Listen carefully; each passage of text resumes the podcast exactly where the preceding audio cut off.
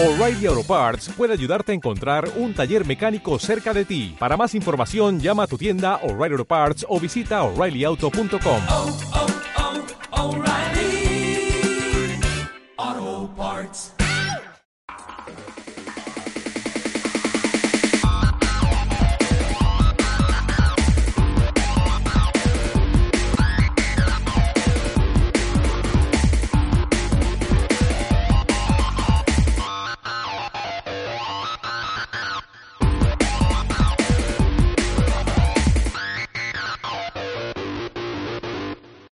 ¿qué tal queridos podcast? Les habla Adrián Ortega, bienvenidos al turno nocturno Operación Marte de B-Size, los lados B de nuestro canal oficial de podcast llamado La Tribu. Nos pueden encontrar tanto en iTunes como en iBooks como YouTube, La Tribu Diagonal B-Size. Ahí pueden suscribirse, escuchar y descargar todos los episodios. Nuestras redes sociales Facebook, Twitter e Instagram arroba Operación Marte y nuestro sitio web www.operacionmarte.mx. Y para comenzar, queridos podcast escuchas, en esta ocasión me encuentro en solitario en las cabinas de la tribu debido al día de asueto, al puente en la Ciudad de México. No se preocupen, no estaré haciendo ningún monólogo ni nada por el estilo. Tendremos, al contrario, un invitado muy especial para nosotros. Columnista dentro de Operación Marte, poeta, cuentista, ensayista experimental, trotamundos, gran conversador, irónico, sarcástico, narcisista, por ahí lo, lo definimos en la entrevista, en la conversación que tuvimos con él, el queridísimo Abel Rubén Romero. Su columna en Operación Marte se llama En torno al agua, visiones de Narciso, y ahí pueden encontrar justamente un poco de esta variedad que les comento en cuanto a poesía, cuento, ensayo y demás. Y también en, el sitio web pueden hallar dos reseñas que acabamos de publicar al respecto del último libro de Abel. Una llama nos encuentra cual rastrojos y la palabra que persiste de María del Carmen Martínez y Beatriz Esquivel Franco respectivamente, las dos abordando el tema de la luz que sobrevive que es el último libro de Abel Rubén Romero que publica con Gorrión Editorial, el mismo sello con el que publicó su primer libro en 2014, Luminiscencias, y el cual, La luz que sobrevive, se desprende de otro proyecto mucho más grande, de un libro llamado El falsario del recuerdo, que toma como cuatro hilos argumentales, por decirlo de alguna manera, y que estuvimos como, como platicando muy a fondo dentro de la entrevista, que fue un eje central dentro de la temática que fuimos abordando, entre muchas otras cosas que estuvimos charlando, eh, pero ahí podrán descubrir lo de la voz de Abel, toda esta construcción que viene del falsario del recuerdo y que toma como punto de partida este poemario La luz que sobrevive y que representa justamente esta culminación para poder estar ahorita estudiando un máster en escritura creativa en Sevilla, comenzando ya, porque a mí me comentó que, el, que, que, salía su vuelo el domingo, entonces esperemos que ya está por allá, que ya esté por allá en tierras sevillanas, repartiendo la tarjeta de Operación Marte como quedamos, querido Abel. y nada, desearle obviamente un montón, un montón de suerte y que, y, y que se termine de cristalizar todo este proyecto de la luz que sobrevive el falsario del recuerdo otro de los temas que estuvimos desglosando a fondo, ¿no? Su partida a Sevilla, su estudio, todo lo que quiere visualizar por allá. Entonces, antes de que me clave spoilando lo que, lo que tratamos en la entrevista, los dejo con el buen Abel Rubén Romero.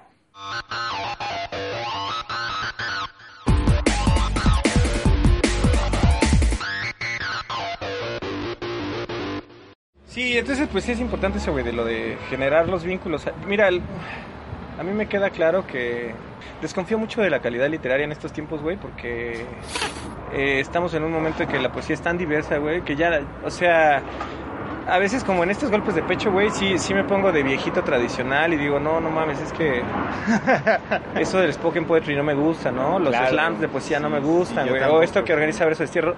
Pero pues ya de pronto te pones a ver, güey, que hay gente dentro de, cada área, güey, que son buenos en lo que hacen, pues. O sea, quizá no es lo que yo, yo estoy escribiendo, güey, pero son buenos en lo que hacen, ¿no? Y que además hay güeyes que ya tienen años en eso, ¿no? Claro, sí, sí, sí, ¿no? Y también no sé qué opinas de esto, de que hay como una especie de también como de moda quizá no por la poesía, ¿no? Y entonces se van abriendo como estas partes de los slams y demás, donde no es que sea más fácil, sino que igual concentras la energía en otro tipo de, en lugar de concentrarte demasiado en, en el texto como tal, claro, ¿no? Te concentras más en cómo lo estás diciendo, sí. ¿no? El, lo que pasa es que el proceso creativo pues, debe ser totalmente diferente, ¿no? Te digo, yo claro, no lo, sí, yo no lo he hecho, yo con este, con mi cuate, con, con este Pariscano, que Ajá. con él toco, que tengo el proyecto de Si el canto fuera, okay, este, claro. nos ponemos, pues como tocamos canción latinoamericana en general, nos ponemos a veces a improvisar, güey. Y entonces, puta, tu cerebro funciona de otra, de otra forma, porque Claro. Pues tienes que estar como cuadrando este, la, la rima, la métrica y todo eso. Y, y- pero te empieza a salir de forma espontánea, que así debiésemos escribir todos, güey, ¿no? Claro. O sea, que Sí, sí, debiéramos tener como, como ya las estructuras métricas automatizadas en nuestro... Claro, sí, sí, sí. Y, luego- es otro proceso, güey. Claro, sí, sí, sí. Y, y luego de ahí viene ya también el, el proceso del oficio, ¿no? Como tal, ¿no? De estar sangrando y cosechando los textos. Lo que estás, por ejemplo, Ajá. el proceso de tu libro viene así de dos años para atrás. Sí, de hecho, ¿no? viene desde. Ajá, de hecho, viene desde 2014, más o menos. Sí, güey, mi vida se volvió como terriblemente monótona y aburrida. Ajá. Yo trabajaba todo el pinche día, güey. Y entonces yo procuraba hacerme un espacio de dos horas todas las noches para ponerme a escribir. Escribir, ok. Ajá. Entonces, este, pues ya a las 9 se dormía mi, mi chavo. Y más o menos de 9 a 11 me, me, me salía yo a la azotehuela. Porque además ya sabes que vivir en el DF, si no tienes, si no tienes el varo para un departamento muy chingón. Pues es vivir en un puto departamentito de 40 metros cuadrados, ¿no? Sí, Y entonces sí, yo sí, me salía a la pinche azotehuela. Entonces yo me salía a la pinche azotehuela y ahí pues ya me, me, sacaba mi pinche termo con café, porque siempre tomo un chingo de café. Claro, Entonces, sí, claro. Me sacaba mi termo con café, mi cajetilla de cigarros, güey. No tenía ni mesa ahí, güey, pues no cabía, ¿no? Entonces Claro. nada más un pinche banquito, yo en otro, güey, ahí en el banquito mi café y todo, y, y a escribir. Pero fue en- desde 2014 que Ajá. empecé a escribir este Falsario del Recuerdo, Falsario que es del el, Recuerdo. ajá, que es el tema, que es el libro que voy a ir pues a proponer allá en Sevilla. Ahora, por ejemplo, y, y dentro de este proceso había como ciertas manías, güey, o, Este- o sea, incluso hasta rituales, ¿no? Así de Sí, cómo pues irlo- sí, pues el ritual de todas las noches a huevo era primero preparo mi café, güey. Ajá, Este, acomodaba ahí mi cenicero ajá. en el pinche banquito, este, mi termo. Sí, toda la escenografía. Sí, güey, entonces ya, este, evidentemente no metía ni madres, ¿no? Dejaba la, la, este, eh, eh, no, pues no, ni, ni- desconectado de internet porque ya sabes cómo uno se, se pierde el tiempo en, Sí, pinche claro, Facebook, sí, sí, güey, sí. que ya te marca. Y ya me salía mis dos horas reglamentarias. Y además, este, lo chingón de, de ese tiempo, de estos años, fue que eh, como yo doy clases de un chingo de cosas, porque estoy formado tanto en, en ciencias sociales como en humanidades, Ah, ok, órale, ajá. este, yo estudié Derecho primero, güey, entonces... Este, Ah, ¿estudiaste Derecho? Sí, güey, yo, soy, yo soy licenciado en Derecho, Pero pues. sí te titulaste y todo. Sí, estoy titulado y todo el pedo. No tengo un problema acá y te puedo hablar sin ningún Sí, güey, eso es lo mismo que me dicen por todas- Adriano. Mis alumnos, Ya no a mis alumnos siempre digo, profe, si me agarran pedo, usted me saca. No, no me esté chingando, por favor, güey. Es pinches 3 de la mañana, profesor. ¿Qué? No, güey, no. Y este... Ok, entonces Derecho, Ciencias Sociales, No, Humanidades. primero estudié. Derecho. Ok, Terminé Derecho y en 2010 entré a Letras Hispánicas. ok. Letras Hispánicas, creo que fueron como tres años los que estudié de Letras Hispánicas, Ajá. pero pues ya fue cuando iban a hacer mi chavito Ok. y, y, pues había necesidad de tener una fuente de ingreso fijo, entonces me salió la oportunidad de concursar para entrar a, la especialización en literatura mexicana del siglo XX en la UAM Azcapotzalco Ok. y había beca con ACIT. Entonces dije, ah, pues ajá. a huevo. Entonces Ajá. pues ya me, me brinqué, no terminé letras hispánicas y me brinqué a la especialización y pues ya dije, ya chingué, güey. Pues Ok. ahí, ahí beca y todo y, y, pues ya, güey. sí. Porque también eso es lo chido de estudiar, ¿no? Que de pronto... Te va abriendo más puertas, ¿no? Sí, o que como sí. dices que en ciertos momentos de necesidad, ¿no? Donde la circunstancia está ahí, tienes que hacerlo, Sí, lo haces, ¿no? sí, que además, por ejemplo, para mí dar clases, pues era... Además es muy enriquecedor dar clases en el sentido de que te mantiene estudiando. Entonces de Pero a pronto... ver, ¿cómo llegaste a dar clases? Ajá. Pues yo siempre había pensado que iba a dar clases algún día, o sea, Ah, me, ¿sí me- sí, me gustaba dar clases. el don de la pues. enseñanza y todo Ajá, eso, sí.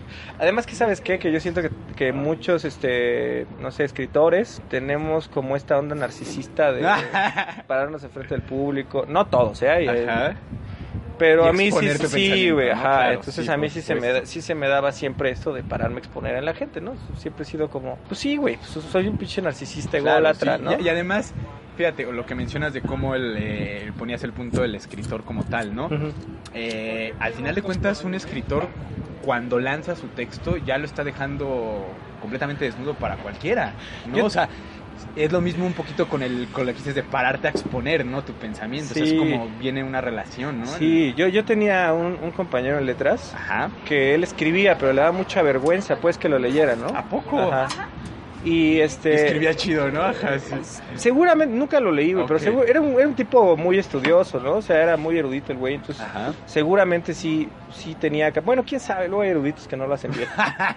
pero, este, pero me decía, es que, güey, yo no sé cómo ustedes pueden e- exhibir sus textos así, güey, si es como, este, que te lean es como pararte encuerado enfrente de la gente, ¿no? Yo, pues sí, sí, sí es Claro, eso, ¿no? Pero sí, cuando sí. eres medio narcisista, pues sí es de mírenme, güey, ¿no? Claro, o sea... y te inyecta otro tipo de El, libro ¿no? es el libro es como la desnudez del autor, pues. Claro, sí, exacto, sí, sí, sí. Justamente eh, Falsario del Recuerdo, como que el- estaba leyendo por ahí en la, en la página donde publicaste toda esta campaña, ¿no? Para, para ahora que te vas a estudiar a Sevilla y todo, eh, que surge como de cuatro líneas, podríamos decir, narrativas, ¿no? O sea, lo que viene de la infancia, Sí. la escritura como el eje central, amor y erotismo, que nunca puede faltar, Ajá. y la renovación, ¿no? Exacto. Como un ave fénix, ¿no? Que es resurgir, ¿no? Sí, precisamente este está dividido en estas cuatro partes y era, es como una exploración como de a, a- a través de donde la, la memoria se preserva. La primera parte habla de cómo el recuerdo siempre es una ficcionalización de la realidad. O sea, Ajá. uno no recuerda las cosas como ocurren, sino como tú deseas que, este, que hubieran ocurrido, ¿no? Ok, ajá, Es- claro. Y entonces ahí ya te estás convirtiendo, o sea, es una falsedad, por eso se llama falsario del recuerdo. Ok. Y entonces es la evocación de esta memoria este, de la infancia. Además, pues también este, ha ocurrido que en este tiempo que he estado entrándole al psicoanálisis, eh, hay memorias que no sabes si fueron, güey. Claro. Y, y, y también que hay recuerdos impostados. O sea, este, a mí me pasaba, tengo un, te- un, un poema sobre eso en ese libro, que pues mi papá de pronto llegaba, oye, mijo, ¿te acuerdas cuando te llevé a su puta madre, no? Ajá. Y entonces, no, papá, no me llevaste nunca a ese pinche lugar, ¿no? Ajá. Sí, como no, que te compré tal cosa. Y tenía un pinche recuerdo como tan formado en su cabeza. Y además, o sea, y mi hermana y yo era así como, no, güey, nunca hicimos eso, no sí. mames, ¿no? Y, pero de pronto, pues como que termina cediendo y dices, pues a lo mejor y sí pasó. De, digámosle, al, digámosle al jefe que sí, que sí pasó. Y entonces se van colocando recuerdos, güey. Ajenos. Se van colocando y recuerdos que van tomando fuerza, ¿no? Sí, Como claro, cobran presencia. Sí, a huevo. ¿no? Entonces la, eh, la primera parte pues habla precisamente de eso del recuerdo, ¿no? Ok, perfecto. Ahí viene lo de la infancia, Ajá. todo esto. ¿no? La segunda parte habla de la escritura precisamente como un ejercicio de preservación de la memoria. Eh, son textos metapoéticos, o sea, en el que se tra- trato de abordar como desde la personalidad del autor, ¿no? Este, Claro. eh, experimentando un poco entre, entre qué es el poeta, quién es el poeta, qué es la poesía y todo eso. Y bueno, la tercera parte, que es la que está publicada ahora, ok. este, la, luz que sobrevive, ajá, es la, es la de amor y erotismo. Y ahí finalmente, pues también a través de una evocación eh, del amor que, que nosotros creemos que nos da eternidad. Y, y- y, bueno, hay un cantautor que se llama Ismael Serrano que, este, que habla de eso, ¿no? Que, que, que en esos cinco minutos que duramos fuimos eternos. Y dices, pues sí, o sea, te hace como sentir la eternidad, pero finalmente es una falsedad. Sigue, el amor, y sobre todo el amor romántico, sigue siendo una gran, fa- una gran falsedad, ¿no? Sí, claro. Y este, este poemario... De las más intensas, ¿no? Sí, güey, sí, porque sí, o sea, sí te da, sí sientes la plenitud, o sea, Claro, llegas a sí, sentir la sí, sí. eternidad, güey, y este... La inmortalidad, diría Milán. Claro, ¿no? claro. Sí. Además, el, el- el- ese, el de la insoportable levedad del Ah, sexo es un librazo, brutal, es un librazo. Sí, sí, sí, yo lo acabo de releer, lo leí en la ¿no? adolescencia. Que luego te llevas maravilloso. Sí, no, no. Sí, no, es, además, es, bueno, es un librazo por muchas cosas, porque además el güey, este, pues tiene momentos, eh, momentos filosóficos, ¿no? Este, eh, después se ve el, el desdoblamiento del autor como personaje dentro Claro. de la novela y te va platicando cómo crea sus personajes. Bueno, pero no estábamos con eso, estábamos, estábamos con el, con el pedo de, de- La, la segunda parte que Ajá. la escritura, ¿no? Como preservación de la memoria y luego pasar al amor Sí. y el erotismo, ¿no? La gran falsedad. que termina, ¿no? ajá, que termina siendo también un fracaso. Eh, y ya la última parte es la, es la renovación. Ajá. Ajá, y la luz que sobrevive, ¿por qué surge el título? Este, o sea, tiene una potencia muy interesante el- la frase como tal. Dice que inicialmente se iba a llamar En busca de la llama. Ok. Esta, este libro de Falsear el Recuerdo en general, Ajá. cada una de las partes estaba, el título de cada una de las cuatro partes estaba pensado para que juntos esos cuatro versos hicieran otro poema. Ok, ya. Entonces, el primero, la primera parte es Desdibujos que somos, carbones cabalgantes en busca de la llama para recomenzar. ah, perfecto. Y de la tercera era en busca de la llama. Ajá, era en busca de la llama. Ahora pues lo, lo cambié, se llama O sea, La esa luz idea, que esa sobrevive. idea ya no está vigente. No, ya no está. Y la luz que sobrevive, pues era, era parte de, de- de un, este, de uno de los poemas que vienen dentro del poemario. Era, un, era un verso en el que precisamente pues está diciendo que lo único que sobrevive del amor es la poesía, güey. La luz que sobrevive es la poesía. Claro. Eh, después de todo eso que se nos derrumbó, lo único que perdura es la palabra. Que, que decía también Octavio Paz, ¿no? Que es, que es parte como de la, de la, este, de la efímera grandeza humana, ¿no? De la Claro. superflua grandeza humana. Sí, sí, sí. Finalmente, quizá algún día también se desdibuje la poesía el día que nos lleve la chingada todo.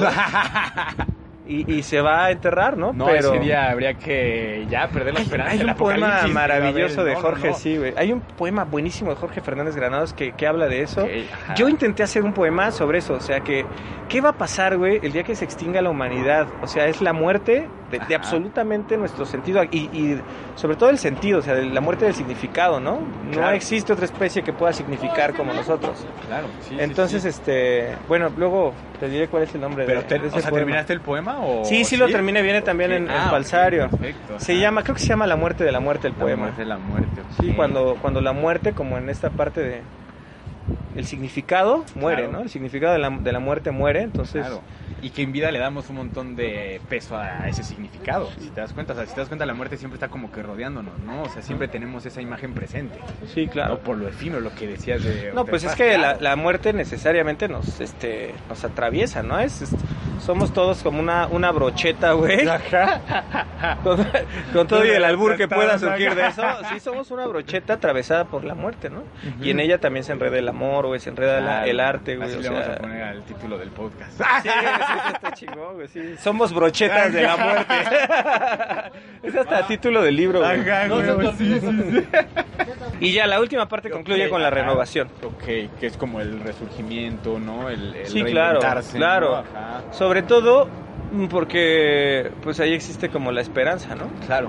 Eh, y la renovación pues, pues, también tiene un buen de, de perspectivas, desde la renovación a través de los hijos a la renovación de tu persona que se hace a través de los lectores. Claro. O sea, un, un autor se renueva a través de quien te lee y si te leen en 50 años es como volver a cobrar vida, ¿no? Claro, sí, sí, sí, por supuesto, y mantenerte presente, ¿no? Claro, exacto. lo que decíamos, la inmortalidad y demás. Sí, claro. Ahora, estaba leyendo justamente que, que el libro viene de, o sea, se da en el momento donde sufres la muerte de tu abuelo y al mismo, bueno, junto el nacimiento de Emiliano. Sí, claro. ¿Cómo fue esta serie de emociones, digamos, que son encontradas, ¿no? Al Sí. final de cuentas, ¿no? No, no puedo, fíjate que hay muchísimos poetas que seguro podrían hablar mucho más de la muerte. Claro, sí. sí, sí. este que yo. A mí me, la muerte de mi abuelo me conmovió mucho porque fue como la, la primera experiencia cercana con la muerte, ¿no? Este, Claro. Entonces desde ahí como he sentido eh, esa parte acechante de, esa presencia acechante de la muerte todo el tiempo y cómo nos está este, rodando. Además pues también he, he sido bien, bien azotado desde siempre y, y- y siento mucha nostalgia, como diría Villarrutia, mucha nostalgia Ajá. de la muerte, ¿no? Claro. Es, y esa presencia, güey, me ha estado agui- aguijoneando desde, desde que falleció mi abuelo. Y luego nace, nace Emiliano, mi hijo, y, y, y eso, otra presencia, ¿no? Y no sé, es, creo que son grandes experiencias en la vida que son muy significativas y sobre todo muy nutritivas para, para el arte, claro, la muerte, ¿no? Y el Claro. nacimiento también. Por eso precisamente el libro de Falsedad del Recuerdo comienza con la evocación de mi infancia, Claro. este, donde está el abuelo, está la abuela, este, uno de los, de los, de los poemas que abre el poemario se llama Exhumación, porque estoy, estoy desenterrando al abuelo y desenterrando los recuerdos, ¿no? Claro, sí, sí, sí. Y este y termina precisamente con la renovación porque ahí está mi hijo. Entonces en la primera parte está mi abuelo y en la última parte está mi hijo. Claro. ¿Y cómo, este, ¿Y cómo es esta cuestión de teniendo tu filosofía, tus ideologías, el hecho de lo que mencionabas ahorita de que siempre ha sido medio reventados, a la bohemia. ¿no? Lo dandy, etcétera. ¿Cómo es este ser padre como tal? O sea, ¿qué tanto nutre, por ejemplo, tu, tu, tu escritura, ¿no? Tus procesos. Pues fíjate que, que sí hubo un freno. Ajá. Yo, yo este, carezco generalmente de, de límites muy bien fijados, ¿no? O sea, sí, siempre fui pues muy borracho, ¿no? Algunos años me la, me la agarré de, de- de alcohólico tremendo, he sido experimental, güey. este, eh, pero sí, cuando nació Emiliano, pues se volcó mi, mi mundo sobre, sobre él, ¿no? O sea, Claro. de modo que dejé de beber casi un año, güey. Órale. Y, de, y mientras estuve, estuve viviendo con su mamá, pues sí, las fiestas se redujeron a, a de, de tres días a la semana, que eran de soltero, güey, se A redujeron. mes, ¿no? Sí, exacto, sí, güey. No, y a veces una cada dos meses. Cada dos trimestres. Pero bueno, ya después de que, de que re- recuperé mi, mi soltería, güey, pues sí he regresado a, a- a frecuentar este, a, pues a los amigos, güey, Claro, y a sí, sí, ¿no? Eh, Y aparte luego en las lecturas siempre se sale la bohemia, ¿no? La sí, güey, claro, ¿no? O sea, yo me acuerdo que, que, eh, se llama Celeste, la mamá de mi hijo. Ajá. Pues al principio sí era como de qué bonito que escribes, güey. Y ya después era, no mames, tus lecturas nada más son para, ir- para, para irte a poner pedo con tus cuates, ¿no? Y decía, pues sí, un poco, ¿no? Pero La ta- poesía solo es el pretexto, güey. Sí. Pero, ¿sabes qué? Yo no creo, eh, no estoy de acuerdo, güey, con que, Ajá. con que sea necesario tener esta vida súper, súper, este, destrampada Claro. para crear bien. Cada experiencia de la vida te deja algo que escribir. Sí, Desde tu parte destructiva, cuando te metes este, hasta varitas de incienso por el ano, decía el Mastuerzo, ¿no? Sí, claro. sí. Este, De forma pintorescamente sí, visual. ¿no? Sí, güey. Eh, de- o sea, esa parte te nutre, te claro. pero también ser un pinche godines, güey, te Claro, nutre, cabrón. O sea, sí. es otro tipo de vida, maestro, güey. ¿no? Claro, Por ejemplo, sí, ¿no? sí. Que, o sea, estás... Siempre he creído que, por ejemplo, eh, yo sería malo eh, enseñando, aunque me gustaría. Pero sería como revoltoso. Me gustaría que, que los alumnos... Sí, claro. ¿No? O sea, y tú cómo manejas, por ejemplo, esa parte. Sí, no mames, a, a mí me encanta, o sea, yo, yo este, siempre... Entonces, eres buen maestro. Sí, siempre incito al, sí, siempre incito al desmadre a mis alumnos, pues, ¿no? Claro, Este, a que y además, se reten, ¿no? A que... la primera vez que trabajé yo en forma, ya había trabajado como maestro, pero ya trabajar en forma, pues fue en una escuela católica, güey. O sea, yo era maestro en una escuela católica. Entonces, este, pues al principio fue un shock, ¿no? Yo, yo no soy, no soy católico, pues. Y, y sí fue un, shock, fue un shock ver como tanta ortodoxia. Claro, sí, sí, Y sí. además de que pues yo no soy un tipo ortodoxo, pues, o sea, no, no soy de etiqueta, no soy de protocolos, no soy de protocolos este, en la vida cotidiana, en la sociedad, sí soy de, de otro tipo de protocolos que quizá pues Los que engloban tu propio los código, míos, güey, ¿no? ajá, Claro, sí, sí tengo mis ¿no? Códigos, supuesto, pero, sí, claro. Pero no soy muy protocolario en, cuestiones sociales, pues, ¿no? Ajá. Este, pero eso generalmente me ha dado una muy buena relación con mis alumnos, porque Claro. soy el profe desmadroso, güey, Claro, sí. el sí, profe que... Pero yo creo que sientes más cercanía, ¿no? Contigo. Sí. O sea, en cuanto a que ahí estás, ¿no? Yo no sé si sea un buen maestro, güey, pero sí, pero lo que sí te puedo decir es que sí he tenido mucha cercanía con mis alumnos y eso me encanta, ¿no? Claro, Eso me sí, encanta tener eso, porque sabes qué, güey, que a veces yo me siento más cerca, quizá porque padezco este del síndrome de Peter Pan, güey, pero siempre me siento más cerca de los adolescentes que de los adultos, Sí, güey. sí, sí. Bueno, es que a veces, ¿no? Dicen también por ahí que el, para tener una mente creativa también hay que tener por ahí algo de, de niño, ¿no? Sí. Por supuesto, ¿no? En el alma, ¿no? Que te haga justamente, es- eh, o sea, tener esa espontaneidad, ¿no? De- del acto como tal. Sí, sí, sí, yo creo que también.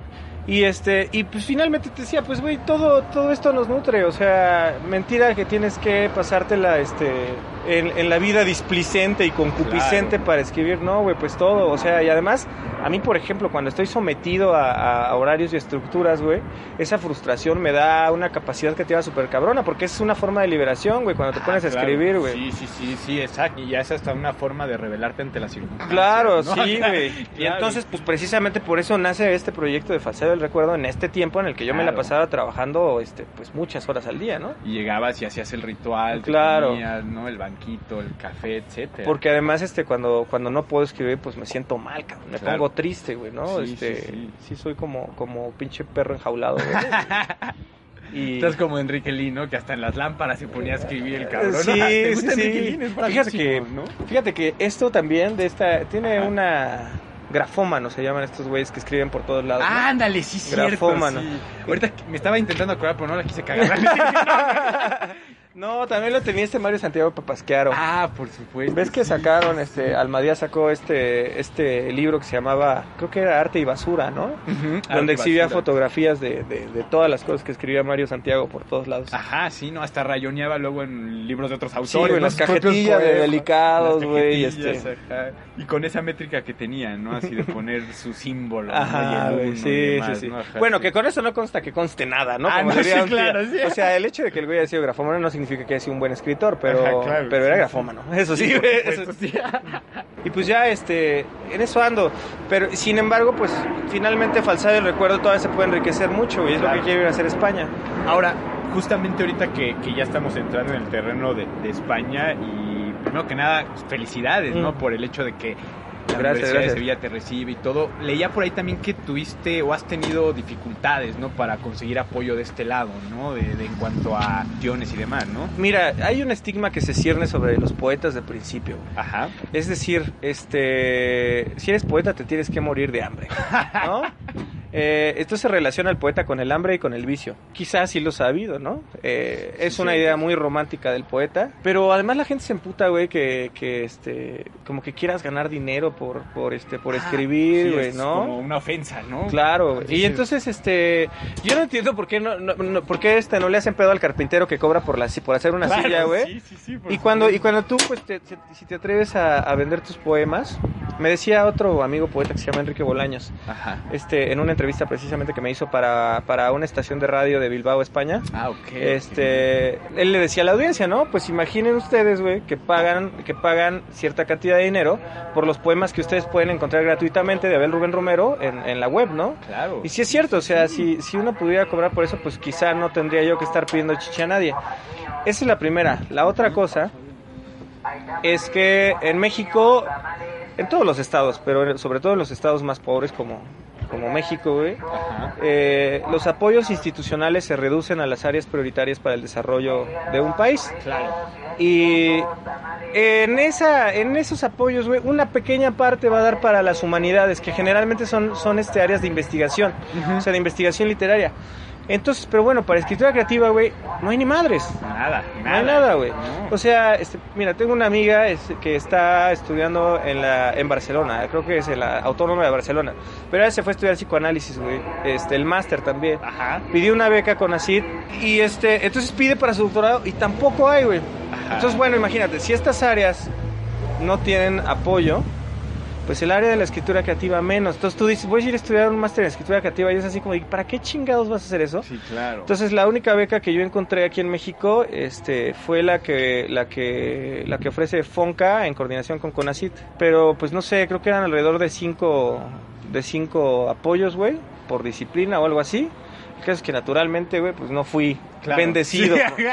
por, por el Fonca. Porque pues sí, en México los apoyados por el Fonca son entre bendecidos por las instituciones y, y maldecidos por sus contemporáneos, Claro, ¿no? Porque sí, es como, "Eh, fuiste, fuiste becario del Fonca, no mames, ¿no? O sea, es que es un estigma también que se cierne. Medio Claro. pendejo también, o sea, pero bueno, este, el caso es que no encontré, no encontré yo Y apoyo del prácticamente has hecho una, o sea, una lucha a lo post-punk, ¿no? A lo do it yourself, ¿no? Mira, a mí me queda claro, yo creo que eso, de- después del eso, 10 perdón que interrumpa, eh, eso es bien este, admirable y eso me encanta porque es lo que de alguna manera, justamente estábamos comentando hace rato, ¿no? Crear esos puentes, ¿no? De comunicación y, y- y- y de alianzas, ¿no? Y de brazos que nos estemos apoyando, porque al final, si nosotros también no hacemos las cosas, como dices, ni siquiera está en el, en el eslabón de la cadena alimenticia un apoyo para la escritura creativa, Sí, güey. ¿no? Fíjate que eso que dices este, es precisamente lo que te iba a mencionar. Ajá.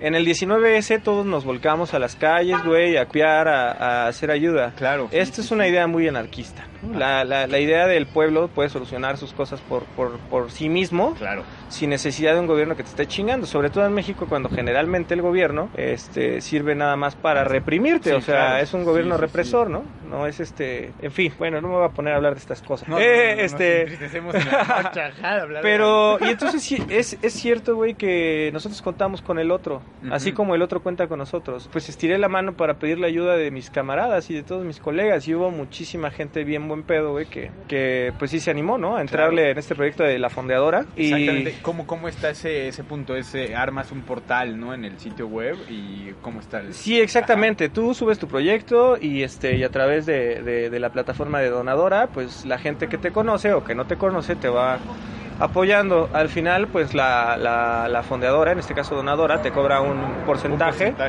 de lo recaudado y pues ya te entregan tu billete. Este, hay distintas, ¿no? Está Kickstarter, está este donadora. Yo me metí con donadora porque en Kickstarter, este, si no llegas a la, a la, a la meta, güey, Ah, devuelven el varo, güey. Sí, güey, sí, devuelven el varo a los donadores. Y entonces en el caso de donadora, pues ellos sí era como, si pasas de 5 mil pesos, te damos tu varo. Ok, Entonces, pues, tuvo- Está bien, es mucho más este cuerdo, ¿no? Fijar Sí, claro. Que no hagas, sí, sí, claro. sí, porque pues, sí. Bueno, también la otra cosa es que Kickstarter, pues es una, es, o sea, tiene impacto internacional, ¿no? Claro. Donadora es una empresa mexicana. Ok, ok. Es- pero bueno, y ahí viene la otra cosa, güey. Que también hay mucha banda que tiró mierda este, respecto a todo esto. Digo, es que sí me viene la necesidad de, no sé, de estar moviéndome mucho en redes, güey, de estar spameando gente.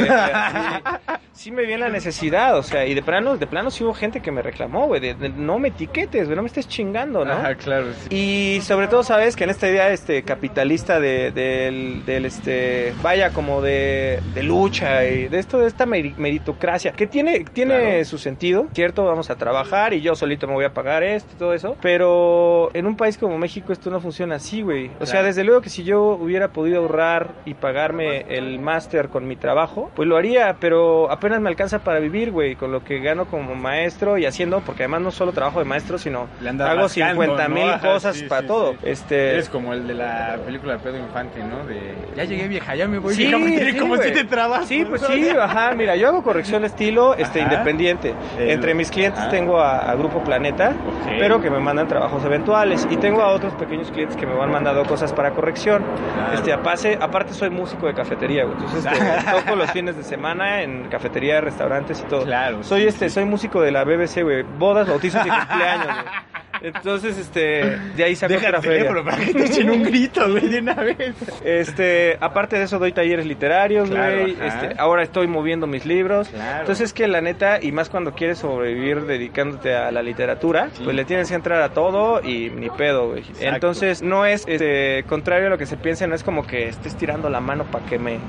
Porque soy un huevón, ¿no? O Claro, sea, mi papá sí, me dice, sí. güey, si fueras director de una empresa y trabajaras lo que trabajas, güey, serías millonario, no mames, ¿no? Sí, sí, sí, sí, Digo, sí, exacto. generalmente porque pues yo me duermo a las 2 de la mañana y me despierto a las 6 de la mañana, güey, exacto. 7 de la mañana y todo el día a chingar. Pues mira la hora que es, güey, aquí estamos, claro, ¿no? Que esto para mí pues también es parte de la chamba, ¿no? Sí, por supuesto. Este, pero en general, no manches, estoy súper agradecido con, con toda la gente que me apoyó, güey, este, toda la gente que, pues que de una forma u otra, no solo en ayuda material, sino a través de difusión, güey, Claro. este, a través de convocar a más gente, algunos, este, contactos que tengo ahí en Tecama que también me, pues me han conectado con otras personas Claro, para obtener sí, sí, difusión sí. y todo eso, incluso para solucionar los problemas que se han ido, este, atravesando, sí. ¿no?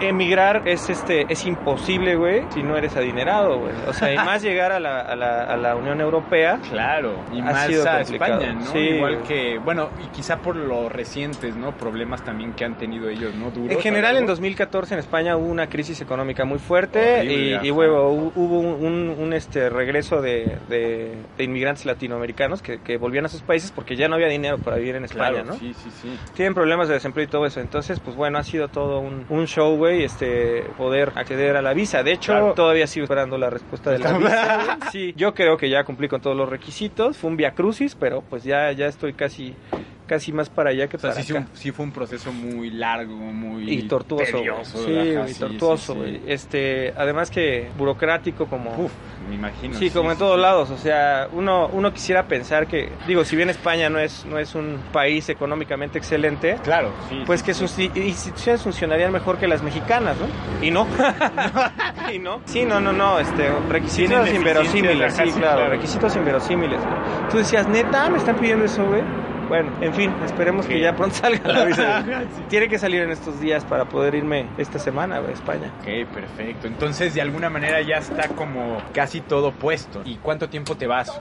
Mira, este, me voy entre siete meses y un año. Siete meses es el mínimo, eh, que es, que es este, pues lo que yo tengo proyectado para terminar mi, mi par- la parte escolarizada, pero luego hay que continuar trabajando con el poemario, que después de todo, pues eso es lo que más me interesa, además de los vínculos que te decía, ¿no? De generar vínculos. Sí, sí, sí, por supuesto. Entonces, a partir del séptimo mes, pues mi trabajo va a ser meramente de escritura y este, bueno, de trabajo para sobrevivir, naturalmente, y, y de empezar a, pues, a conocer más escritores allá para poder colaborar con ellos, este, conocer editoriales, conocer, este, revistas, Claro. en fin, todo lo que se necesite. sí, sí, por supuesto. Y de ahí no, no, no has pensado en quizá un viajecito por ahí el- a otros países. Sí, es todo? mi intención, mira. A lo pues, mochilazo. Sí, ¿no? claro, sí, A pues mira. Sí, sí, sí, a huevo, sí, muy a lo beat, ¿no? Ajá, exacto. Este, pero sí, sí, sí, de hecho es la intención es, eh, empezar a llevar lo que escribimos a, a- a otros países y conocer otras formas y otras ideas y enriquecer. Generalmente eh, muchos poetas mexicanos padecemos, no sé si yo lo padezco, pero me incluyo para no herir a nadie, güey. Claro, sí, sí, sí. Eh, Ay, para ser solidario. Sí, pa- todos. sí, padecemos de esto del provincianismo, ¿no? Ajá, sí.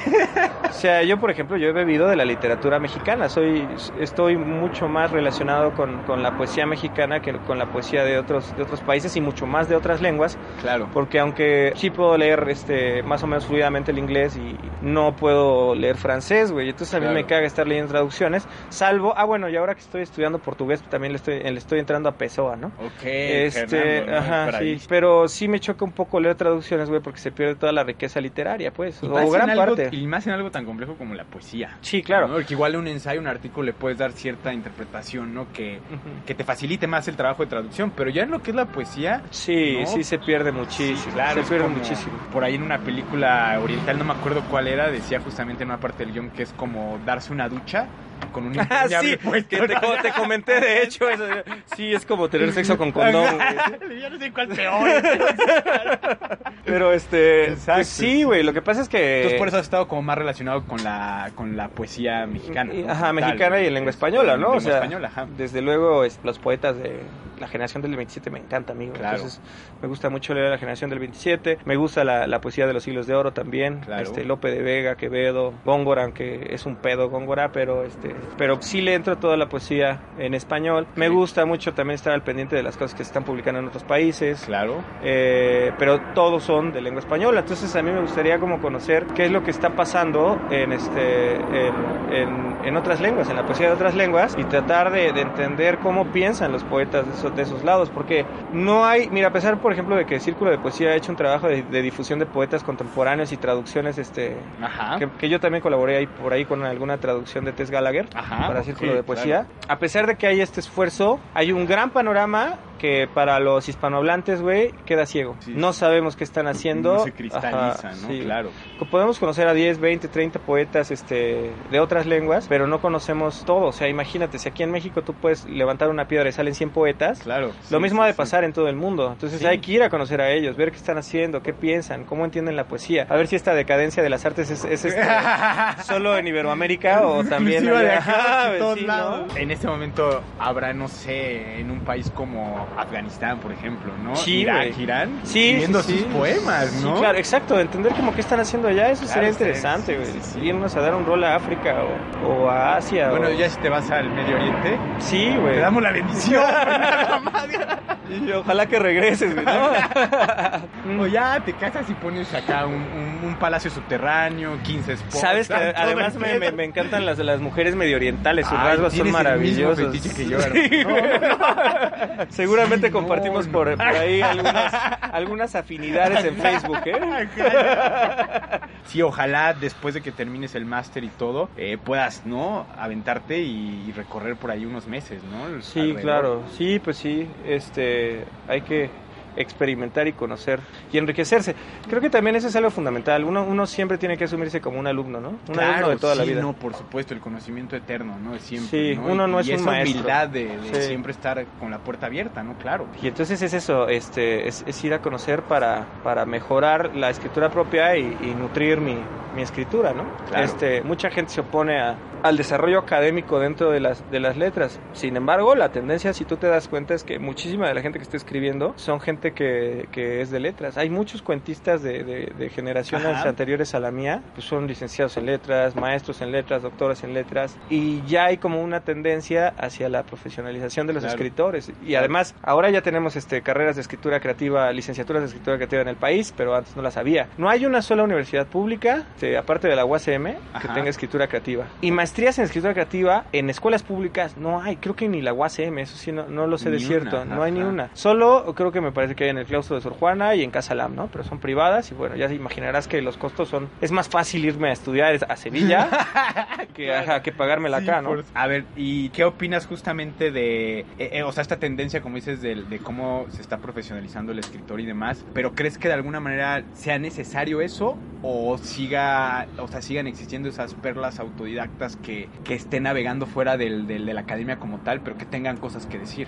Es, es un fenómeno bien, bien difícil de abordar porque, Ajá, sí, claro. sí, y, o sea, históricamente, tú lo sabes, hay excelentes escritores en la historia literaria que no tuvieron una formación Claro. en ese, o sea, incluso que son este, que tienen formaciones completamente ajenas a la, a la literatura. ¿no? Claro. Pero eran unos lectores voraces, eran Sí, unos lectores estoicos, este, mal- sí, sí, ¿no? Y además pues. eran unos eruditos que, que sabían latín, güey, que sabían griego, ¿no? Generalmente, eh, 19 y, y principios del siglo XX, la primera, la primera mitad del siglo XX, los mejores escritores eran abogados, güey. Por eso estudiaste Derecho.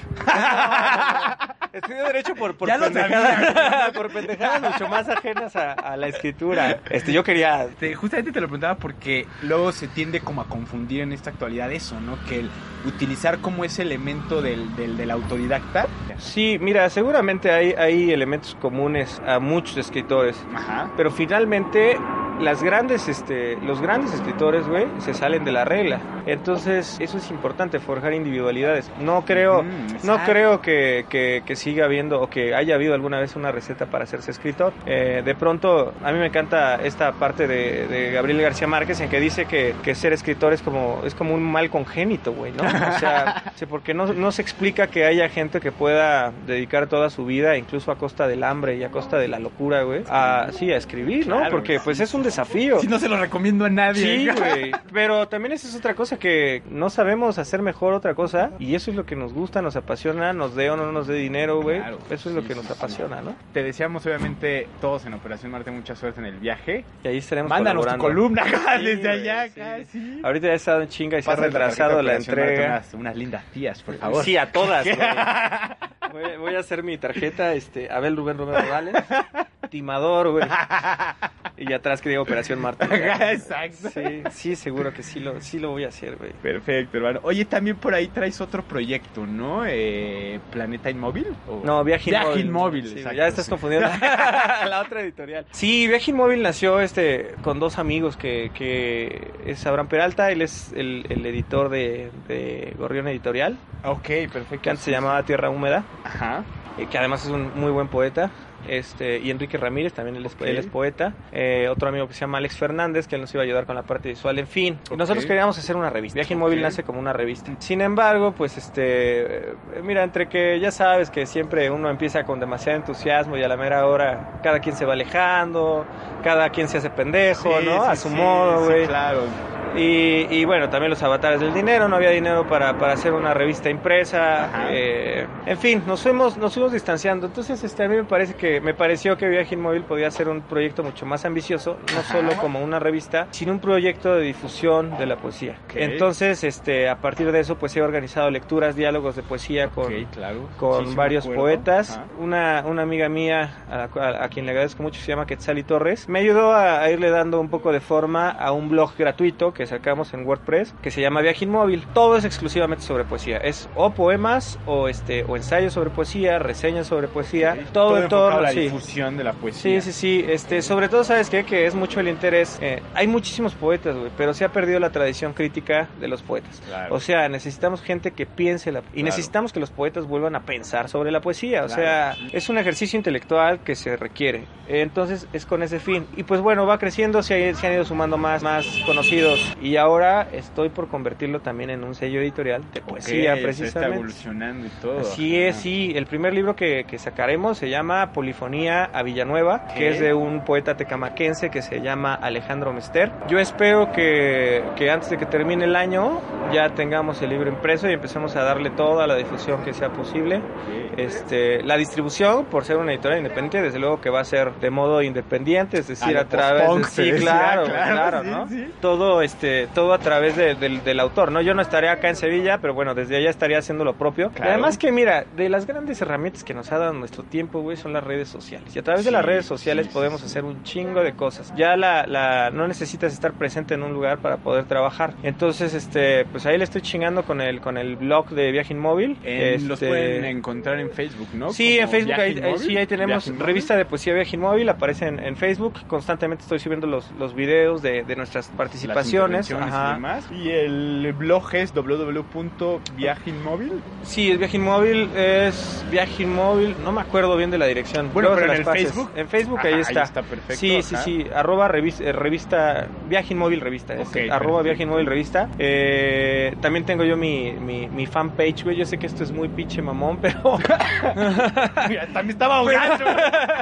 Pero es este arroba Bel Rubén Romero, que también ahí estoy subiendo constantemente mi trabajo y, y- y todas las actividades que estoy haciendo. Yo espero que Viaje Inmóvil se convierta también en una plataforma para escritores mexicanos en Sevilla y de escritores españoles en México. Y no solo, no solo españoles, sino de, de- de todas partes, ¿no? Claro. Desde luego que no le quiero hacer la, la competencia al Círculo de Poesía, que es este como el portal más sólido eh, que difunde Pero poesía siempre, iberoamericana. siempre de alguna manera la diversidad eh, potencializa, ¿no? Esa competitividad sana. Claro. Y no competitividad en el sentido de que estés compitiendo como tal, Sí. sino en el sentido de que existe una variedad y más armas, más fuerzas, ¿no? O ¿Sabes sea, qué? para- Que desde luego que hay, hay este, muchos autores que, que salen del panorama de, de círculo de poesía y este y entonces pues le vas brindando nuevos Claro. rostros ¿no? Sí, y además nuevos lectores, ¿no? Exacto. Nuevas opiniones, nuevas voces. además sí procuro mira yo te digo que desconfío mucho de, de- de esto de, de- de la calidad literaria pero en lo que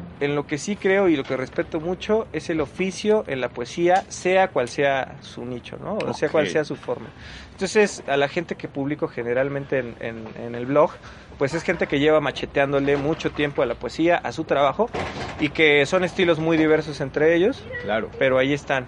Pero hay cosas buenas. Este, tengo publicada, por ejemplo, a, Ángela Suárez, que es una, una poeta de Colombia muy buena. Este, eh, hay algunas reseñas ahí también. Eh, ¿Quién más está por ahí ya? Jaime Coelho, eh, que es un, un escritor muy bueno, muy interesante. Incluso sus lecturas en vivo son muy buenas. Ajá. Es un tipo de mucho oficio, güey. Este, muy, muy chingón. Ajá. Este, y en fin, pues voy a incluir a, a- a otros poetas que conozco, Israel Miranda, ¿no? Que también tiene un, un estilo muy, Ah, claro, sí. muy, sí, muy sí, personal sí, y, bueno, ¿no? O sea, dentro de su estilo es muy bueno Le- leí su, uno de sus primerísimos libros que Ujú. se llama Polaroids. Sí, ¿no? claro. Me Yo te recomiendo a mí que el, el libro que me El- parece... El monstruo debajo de tu cama. ¿no? El, ajá, el, monstruo es Algo así, ¿no? El monstruo, el monstruo de arriba de la cama, ese es un librazo y también este... A mí me pasó algo bien cagado con él porque es un fanático fervoso de The Cure. Sí, claro. Entonces cuando Claro, yo le claro. empecé dije, bueno, yo soy el segundo más fanático de The Cure, entonces vámonos, ¿no? Ajá. Ah, pues este, pues este libro Y del fue monstruo... como esa inercia bien chistosa, Sí. ¿no? Ajá, sí. También tiene otro libro muy Ajá. bueno que se llama este Porno para perdedores y otros sucios hábitos. Lo he escuchado eh, nada más, pero no, ese sí no lo he leído. Es buenísimo. ¿Sí? Ese libro es buenísimo. Además te cagas de la risa, güey. Este, no sé, es, además es muy mañoso Israel, o sea, como Sí, tiene esa picardía, ¿no? Sí, Así, pero o sea, ya, ya tiene como, como bien estudiada su técnica en, en- en un mismo texto puede ser humorístico, pero a la vez tiene, tiene revelaciones profundas y todo. Claro. Entonces puede oscilar entre, entre, entre lo absurdo Claro. y lo, y lo profundo y, y te va llevando de la mano. Es, es muy bueno. Además, es un tipo súper trabajador. También tiene su taller, tiene su El editorial. taller de creación Ajá, literaria. el taller de creación Ajá, literaria. También pueden encontrar ahí en Facebook todo. Claro, sí, busquen sí, ahí sí. al taller de creación literaria que coordina este Israel y además que también es un tipo muy convencido con el tipo de poesía que publica y lo que y lo que él está buscando proponer dentro de dentro de la poesía. Que eso es bien importante, ¿no? Mantener una identidad dentro de lo, como dices, lo que estás buscando publicar. Trabajo, por ejemplo, en el caso de, de Viaje Inmóvil, ¿no? Y taller de creación literaria, que no pierdan eso, ese sentido de identidad, ¿no? Y, y esa parte que al final representa una esencia, ¿no? Ya de, los proyectos como tal. Sí, claro, y, y, y, Bueno, en el Operación caso Marte de- solo publicamos a gente guapa y bonita. Ah, Tú lo sí, sabes, sí, claro, puro guapo en Operación Marte. Oye, por cierto, este, tenemos que decir también de la de la columna Ah, que tengo en claro, Operación sí, Marte. Visiones de Narciso. Exacto, Es- buscas variedad, poesía, Sí, cuento. Poesía, cuento y últimamente un ensayo Un que me ensayo. quiero meter precisamente a esta te, onda. te digo que tuvo muy buenas lecturas. Oye, qué buena onda. Bastante, es súper lindo, ajá. Yo estoy promoviendo porque sí, a mí sí me parece bueno este ensayo que se llama La vitalidad del taller literario. Exacto. Es precisamente para reivindicar el taller literario como un paso necesario en la Claro. formación de todos Sí, los sí, escritores. sí, por- y, y bueno, pues también de ahí llevo agua a mi, a mi Sí, lugar claro, porque, sí, sí. porque pues también coordino un taller literario, el taller literario Viaje Inmóvil. Claro. Y ahora lo voy a establecer a distancia, voy a través de, de, de- de videollamadas, establecer un taller literario, pues a darlo desde, desde España, a quien Sí, se sí, quiera sí. sumar y todo eso, ya estaré yo promocionando a través de las páginas de, mi fanpage y de la, de la página en Facebook de, de Viaje Inmóvil. Estaré difundiendo sobre los cómo y los costos del taller. Estaré subiendo. Hay un, hay un escritor uruguayo, un poeta uruguayo muy bueno, cabrón, que, que, se nos, que se nos escapa del panorama a veces, que se llama William Johnston Fernández. Él radica aquí en. Él radica aquí en México ya desde hace como 10 o más años. Pero es un, es un excelente poeta, güey, que, que ya es, ya es grande, él ha de tener 50 años más o menos, 50 y tantos. Eh, sin embargo, este, pues pasa desapercibido para mucha gente. Luego sucede, ¿no? Ajá. Sí, y a mí me parece que él es uno de los poetas que tenemos que sí, sí es, for- es necesario que leamos a. William Johnston. Y, y en fin, bueno, estaré subiendo también cosas de Enrique Bolaños, que es un escritor tecamaquense también. Y, y, pues invito yo a todos los autores que, que tengan oficio a que, a que nos manden colaboraciones allá Viaje Móvil.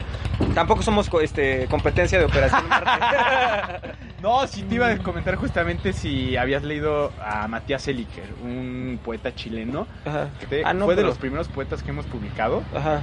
Y es buenísimo, es bravísimo. A mí es de mis favoritos así. Y es un tipo tan discreto como el, el que estás mencionando ahorita, este William. Ujú. Que na- o sea, casi nadie lo conoce porque él está como realmente metido en su oficio. O sea, él vive ahorita en Francia.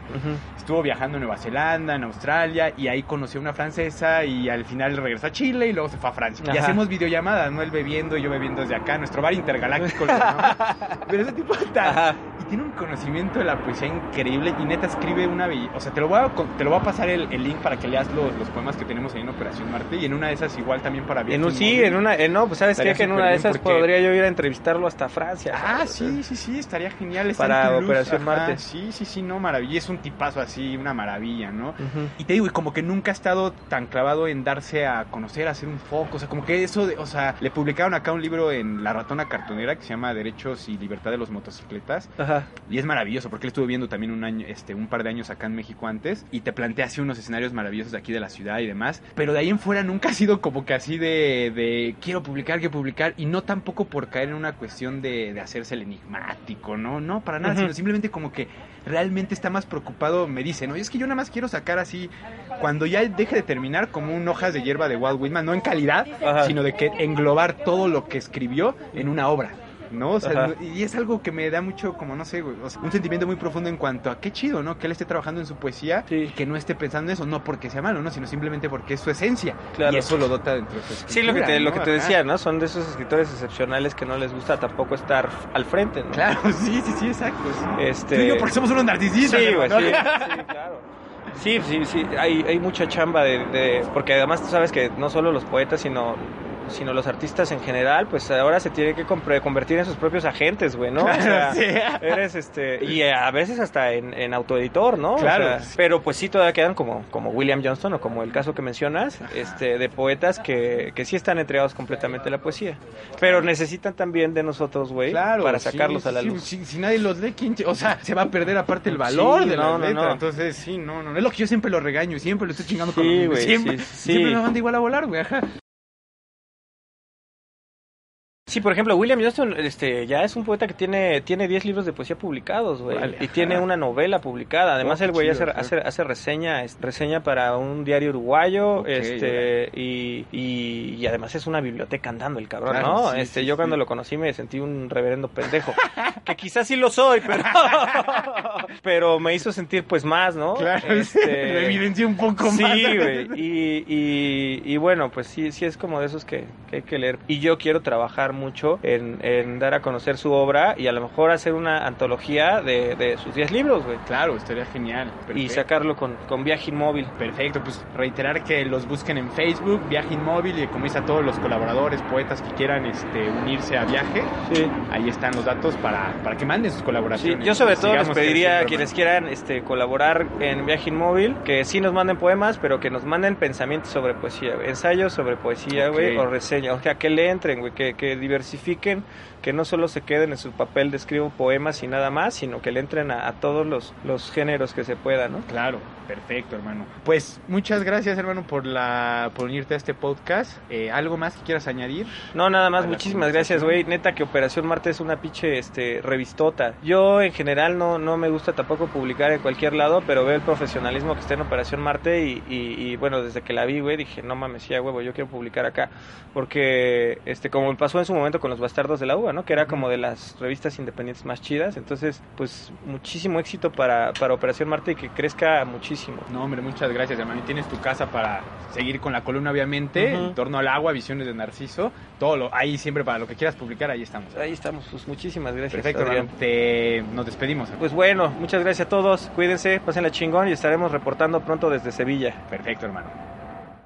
Queridos podcast escuchas, espero hayan disfrutado la entrevista con el buen Abel Rubén Romero. Recuerden que pueden encontrarnos en iTunes, iBooks, YouTube como la tribu diagonal Bisaida. Pueden suscribirse, escuchar y descargar todos los episodios. Nuestras redes sociales, Facebook, Twitter e Instagram, arroba Operación Marte. Nuestro sitio web, www.operacionmarte.mx. Lean las reseñas que les comentaba al respecto del poemario del buen Abel. Escuchen el resto de nuestros programas. Tenemos Mexicity Punk, Low-Fi Bajo el Radar, Frente Norteño, El Aguante, Periodismo Deportivo y Cultural y, por supuesto, algunas novedades por ahí. Nos escuchamos en el siguiente B-Size. Hasta la próxima.